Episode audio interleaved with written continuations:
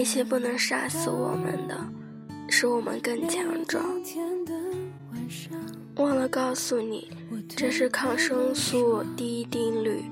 相对于微生物来说，我们反而显得更脆弱了，不是吗？你过得好吗？我过得很好呀。我嘴里这样回答，其实好像也不是很好啊。我心里这样回答。早上刚刚考完微生物和免疫学，准备的还算充分。我还是和你一样，对很多事情都没有足够的安全感，所以宁愿熬夜背书，也不肯第二天早起去把小抄偷偷写在书桌上。况且今天的监考突然让抽签决定座位，一时间所有在桌上打小抄的人都慌了。你看，所以有的时候面对太多的变故，我们还是只能靠自己。你是不是觉得有点伤感？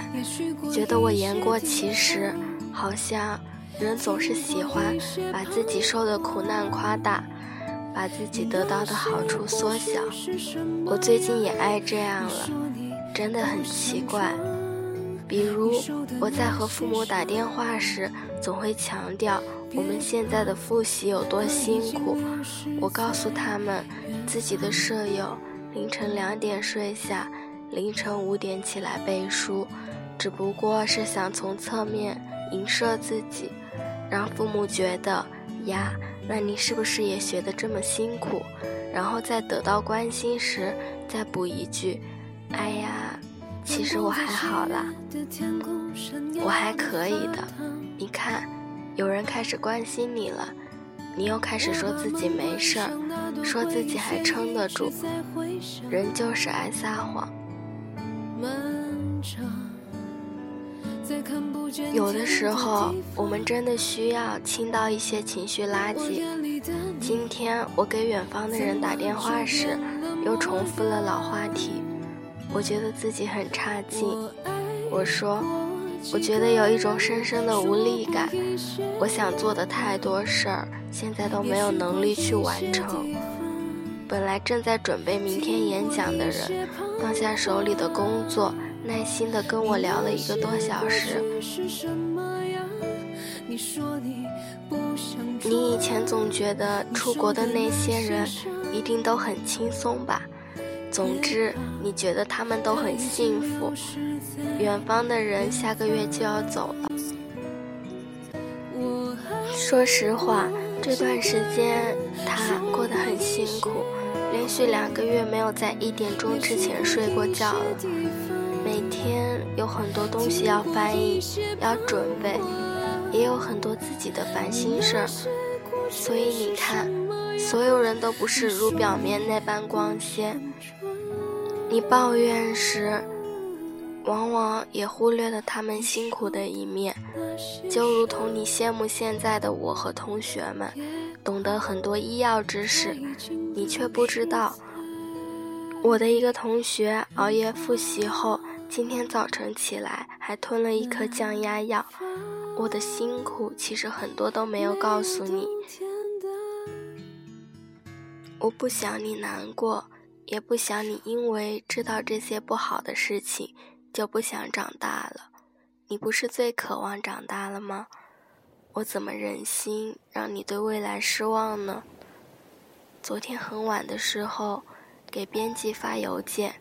提前申请把马戏团的下一个童话放到首页，日子太苦了，我想让你吃点糖补一补，所以你读我童话的时候，一定不要看主人公失去了什么，而去仔细想想，他们得到了什么。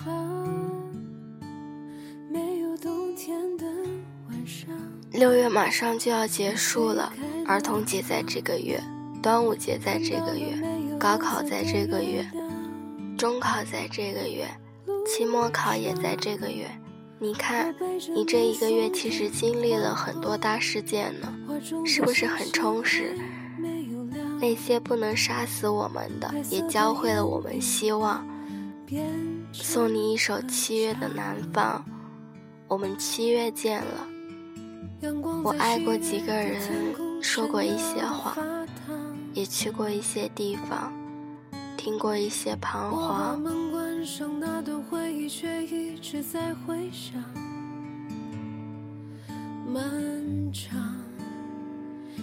天是六月二十八日，星期二，现在是二十二点五十二分，在这里跟您说一声晚安，希望。你今天也可以做一个美好的梦。爱过几个人，说过一些话，去过一些地方，听过一些彷徨。你那些过去是什么样？你说你不想装，你受的那些伤，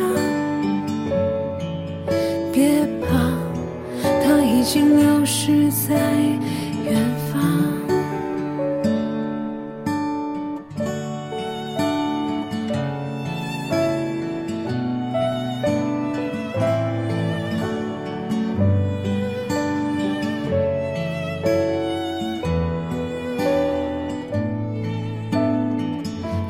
在七月的天空闪耀的发烫。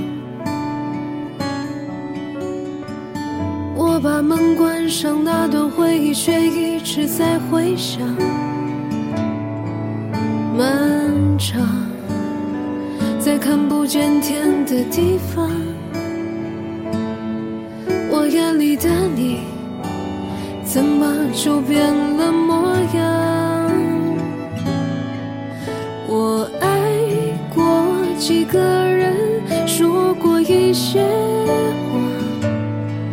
也去过一些地方，听过一些彷徨。你那些过去是什么样？你说你不想装，你受的那些伤，别怕，它已经流失在远方。几个人说过一些话，也去过一些地方，听过一些彷徨。你那些过去是什么样？你说你不想装，你受的那些伤。